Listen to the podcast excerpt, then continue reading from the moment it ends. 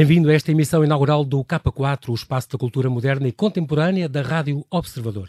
O nome K4 é emprestado da obra K4 e o Quadrado Azul, de Almada Negreiros, um folheto satírico e futurista, editado em 1917, em que se retrata a relação de duas personagens e onde, de forma metafórica, Almada revela a sua obsessão pelos números e pela geometria. Em estreia todas as sextas, depois das oito e meia da noite, o K4 repete no fim de semana e fica em podcast no site do Observador.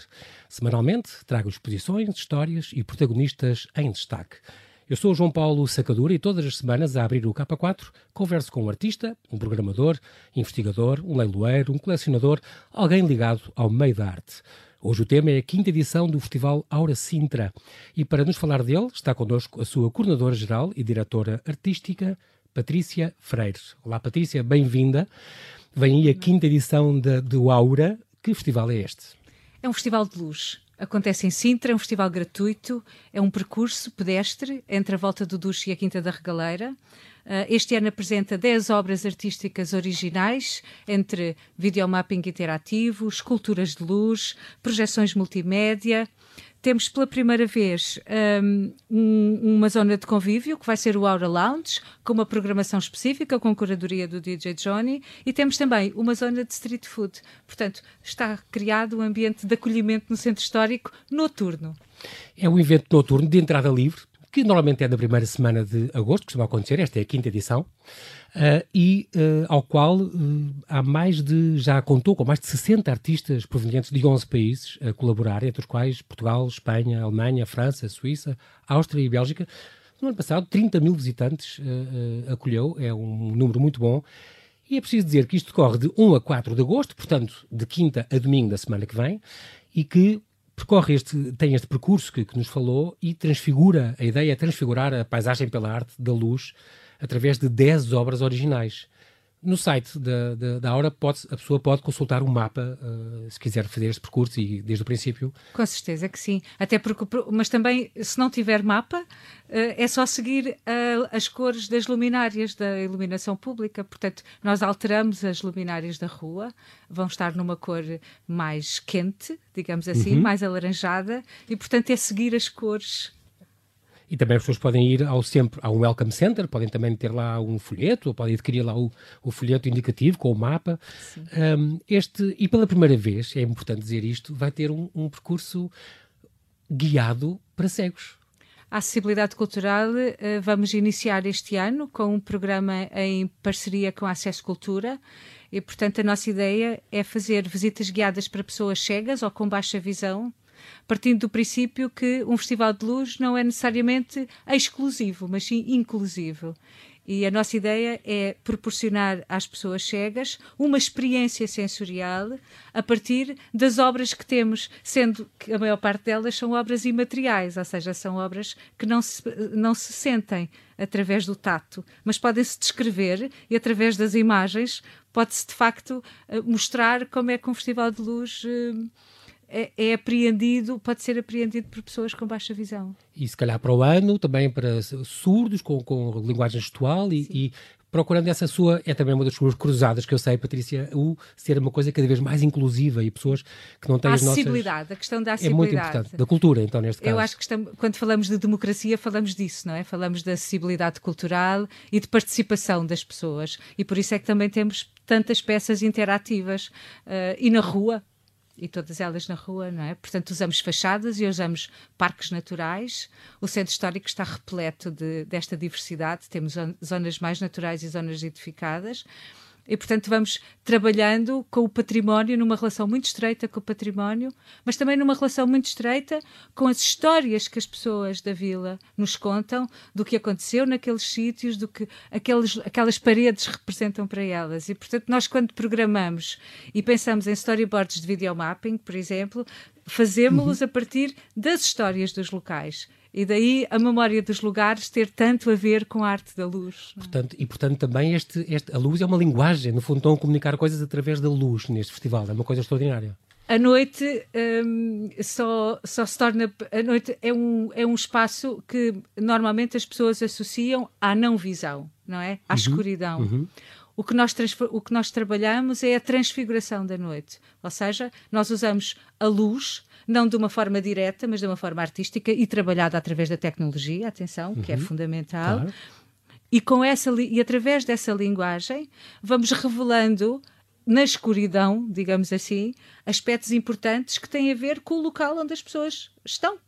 E, portanto, é quase que uma, uma espécie de proprioceção que proporcionamos a quem nos visita. É, de facto, uma experiência total, porque é uma experiência visual, auditiva. É uma imersão, no é fundo. É uma imersão. E, e é engraçado dizer-me isso porque, para já estamos num cenário maravilhoso. Eu sei que a Patrícia gosta de se entretanto quase tanto como eu.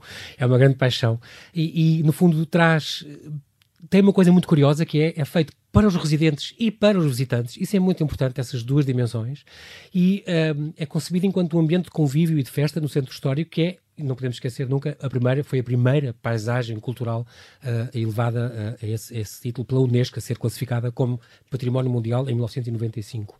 Portanto, é todo um conjunto de ambiente e natureza ali, uh, com aqueles palácios e com aqueles conventos, com aquele, todo aquele percurso que vai até à Quinta da Regaleira, como começou, a Volta do Duche, e com estas obras fantásticas. E é preciso dizer também de que é que consta. Há um tema, todos os anos há um tema, e o tema tem um bocadinho sempre a ver com o ambiente e, e a, a nossa relação com ele. Este ano vamos trabalhar, este ano e aliás nas próximas três edições vamos Até trabalhar 2021? as uhum. questões do ambiente e da sustentabilidade ambiental. Ou seja, estamos a falar de comportamentos, Uh, estamos a falar de, de, de, nomeadamente, chegar a um público mais jovem e de sensibilização, e daí, por exemplo, este ano termos uma mostra de filmes escolares uh, produzidos pelas escolas do Conselho, do Conselho, sobre ambiente, sobre sustentabilidade e, essencialmente, sobre cidadania. Ou seja, uhum. modificar hábitos uhum. e, e sensibilizar os pequeninos, mas também os adultos, claro, que continua a ser importante pensarmos em reciclagem, em sustentabilidade dos nossos comportamentos, porque nada existe fora, não é? Claro. O mundo só melhora se formos nós os primeiros a, a, ter uma atitude proativa. Claro, claro, que sim. É, é preciso dizer que desde há dois anos que o Aura é distinguido com o selo da Remarkable Festival uh, pela 2019-2020 pela Associação Europeia EFFE, Europe for Festivals, Festivals for Europe. E, portanto, por causa de um grande compromisso artístico e abordagem inovadora, envolvimento da comunidade e o compromisso europeu e internacional. É preciso dizer isso. Nesta quinta edição uh, vai ter, que gente de coisas vai ter? Projeções multimédia, as tais esculturas de luz esculturas biomiméticas, que eu nem sei o que são, uh, vai ter o videomapping nos monumentos, são todo este género de, em 10 destas 10 obras vão refletir isto e as pessoas vão fazer um percurso muito variado com base nestas, por exemplo, nestas esculturas biomiméticas. Isto é o quê? As esculturas é uma, uma intervenção do coletivo Error 43 na Regaleira, no Patamar dos Deuses. Uma escultura biomimética é, vai ser é a criação de três uh, criaturas robóticas que vão ser criadas a partir dos sistemas, uh, ou seja, mimetizando a natureza. Ou seja, os sistemas de alimentação, por exemplo, de uma árvore, uhum. toda a circulação que se, seiva, seiva uhum. para as plantas, que se faz para as folhas, para os ramos, como é que as árvores crescem, como é que elas, por exemplo, se reproduzem. Ah, o que faz, estes artistas faz fazem disso. é pegar, é estudar esse tipo de, de de tecnologia natural, digamos assim, uhum. e neste caso adaptá-lo. E estamos a adaptá-lo por uma questão muito objetiva. É porque nós hoje em dia já falamos da insustentabilidade da nossa vida no planeta Terra. E se nós pensarmos que temos que ir, por exemplo, para Marte, Exatamente. Uh, ou seja, se a vida se tornar impossível no planeta Terra, vai ser com certeza através deste tipo de mecanismo que nós vamos conseguir manter um ecossistema adaptado aos humanos, se é que nós próprios também não nos poderemos transformar. Exatamente. Outra questão, isso é filosofia, eu sei que a Patrícia também gosta disso. Uh, este ano também o Aura vai ter novidades, como por exemplo o Aura Lounge onde vai decorrer o que é o que é o Aura Lounge. O Aura Lounge é um espaço uh, no, ah, muito perto do Parque da Liberdade, portanto muito próximo da zona da street food. Uhum. Temos uma street food uhum. na, em plena volta do Duche este é, ano. É preciso dizer que, não sei se já dissemos que é das, isto decorre das nove à meia-noite. Exatamente. Portanto, de 1 a 4 de agosto, de quinta a domingo, das 9 à meia-noite. Pronto. E então, estamos a falar deste Aura Lounge. O Aura é... Lounge vai, é um dome uh, com cerca de uhum. 10 metros de, de diâmetro, uhum. que será, uh, uma, é, parece uma nave espacial que vai aterrar em plena volta do duche, com a curadoria do DJ Johnny, e portanto vamos fazer, ele chamou a colmeia, e portanto vão ser uma quantidade, um as abelhinhas aqui neste caso vão ser uhum. DJs e VJs, que, enfim, vão passar projeções a toda a volta.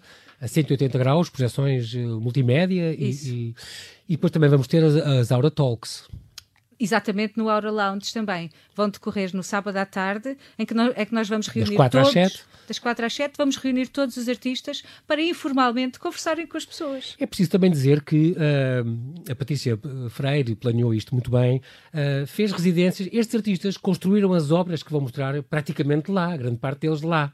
E eles tiveram residências, onde estiveram lá durante o inverno a trabalhar. Sim, os artistas, quando são convidados a participar, uh, fazem uma residência durante o inverno durante cerca de duas a três semanas no Centro Histórico de Sintra, em que vamos partilhando informação, há um contacto direto com os habitantes, com as lojas, com o comércio local uh, e com os próprios visitantes de Sintra. E é a partir dessa, desse diálogo e dessa fluidez energética, digamos assim, que depois as peças são apresentadas para o festival.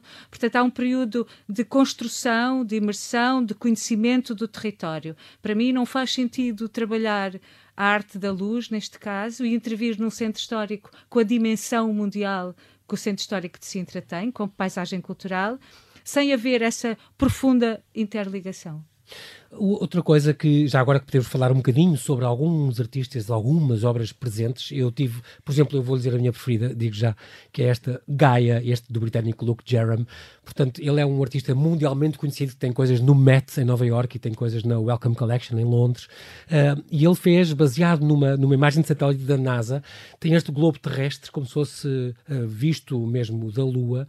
Aliás, uh, ah, um, tem exatamente a mesma dimensão referida pelos astronautas quando, pela primeira vez, a viram a partir da superfície lunar. E nós, ainda aqui no Observador, tivemos, a semana passada, que, que fez 50 anos desta da lunagem e do passeio do homem na Lua, tivemos uma missão dedicada a isso, em tempo real, do que estava a acontecer com Neil Armstrong e tudo, foi, foi muito engraçado.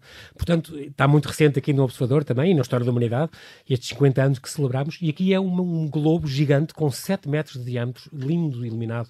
Uh, portanto, é uma visão fabulosa e isto deve ser uma, uma, das, é uma das peças mais marcantes, eu acho, de, deste festival, mas há outras. Quer falar mais de alguma do, dos arco-íris, dessas coisas que vai ter? Quero falar do videomapping interativo dos Grandes Palab na fachada da Igreja de São Martinho. Uhum. Um, esta relação com o ambiente, como disse há pouco, está profundamente conectada com as intervenções artísticas e, portanto, esta é o, há um videomapping interativo na fachada da igreja, que é uma grande cascata d'água, em que nós vamos poder desenhar as nossas formas, por exemplo, uhum. e perceber até que ponto é que o nosso corpo é, é constituído de água, não é? E, portanto, qual é que é a relação entre a nossa a quantidade de água interior, digamos assim, é, e a isso, forma isso como... é que é a grande novidade, o ser interativo, porque normalmente Sim. não é, vemos aquilo, isso também vai haver, aquele videomapping, videomapping típico do o monumento a desconstruir-se e, Na e as flores a nascer. Nacional, sim. Isso é no Palácio Nacional de, no, no do Palácio, da Vila? Nacional, sim. Okay. Depois também temos outras projeções é multimédia bonito. ligadas, por exemplo, no Muro dos Pisões, a caminho da Regaleira. Uhum. Temos um oceano cheio de uh, objetos de plástico, muito poluído, e que à nossa passagem é os objetos juntam-se e formam criaturas marinhas. Portanto, estamos sempre a fazer a ponte e uma certa pedagogia com as questões da sustentabilidade e da reciclagem. Também vamos ter a tal escultura biomimética que, que me falou e um, estes e também há a questão dos passeios, das visitas guiadas uh, informalmente, digamos, vão acontecer também com a Patrícia a guiar as pessoas que se querem juntar. Isto vai ser todos os dias a uma certa hora? Vamos fazer uh, sábado e domingo a partir das nove. E a Patrícia depois vai de uma ponta à outra, é melhor não falar muito nisso, porque senão depois aquilo há uma enchente brutal, mas é muito interessante ouvi-la e ouvir alguém que saiba uh, uh, poder realmente comunicar isso e comunicar a arte que, que, estamos a ver e a tirar o máximo partido uh, de todos, de todos esses bocadinhos que podemos ver. Um, também vamos ter o tal Rainbow, por exemplo, no Jardim dos Castanheiros, vai ser o, vamos ver nascer um arco-íris completamente à noite. É um arco-íris noturno, sim. é um arco-íris feito com água e com luz que vai ser por este Thorsten Mulbach. Mulbach é um artista Mulbach. alemão.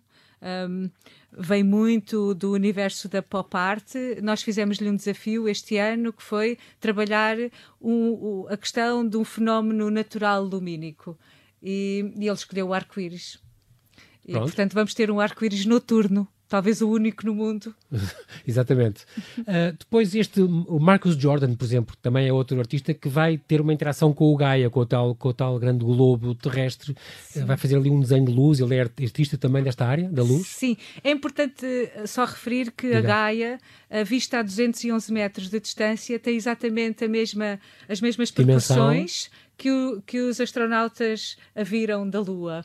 E, vista, e é possível ver-se é com essa distância? ver, sim. Do outro perto, lado, da volta do Douro, se calhar, ou Perto do Museu de História Natural. Ah, okay. é, tem uma varanda e é possível vê-la a 211 metros. Então, e aconselho a... toda a gente, se quiser lá ir ver ou ter essa experiência claro. sensorial, um, a ir ao Museu de História Natural e observá-la à distância. O Marcos Jordan vai criar um envolvimento uh, lumínico, digamos assim, da Gaia, ao nível do solo. O que ele vai fazer é vai construir uma paisagem, uma espécie de um layer sobre a paisagem natural, sobre a Terra. Uhum. E este layer quando nós olhamos para ele a uma certa distância, parece-nos uma paisagem digital feita por uh, feita com uma, parece uma projeção. Na verdade, não é. É uma obra feita com fios de lã e com luz negra.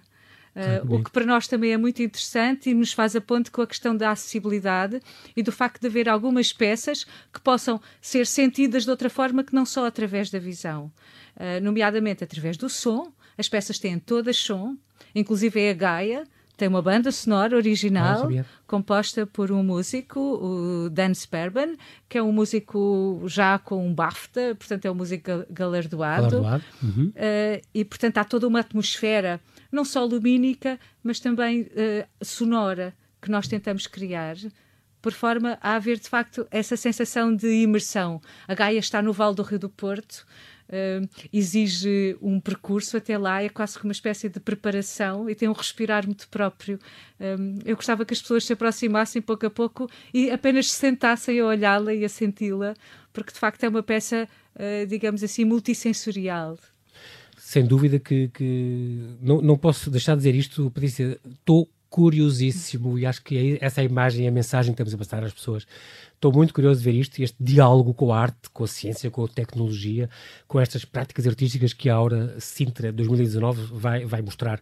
Esta importância crescente também da reflexão, deste pensamento que nós temos que ter sobre as consequências das transformações planetárias e, e, e provocadas pelos humanos e a necessidade de procurar estas sinergias necessárias para que o mundo seja efetivamente um ecossistema geral equilibrado. Eu quero lhe agradecer desde já, obrigado Patrícia, fica a sugestão e o Muito encontro obrigado. marcado para visitar Sintra à noite, já sabe, de quinta a domingo da próxima semana, 1 a 4 de agosto, em pleno Aura Sintra 2019, Light Atmospheres. E agora aqui no seu K4 é a altura de lhe fazer umas sugestões.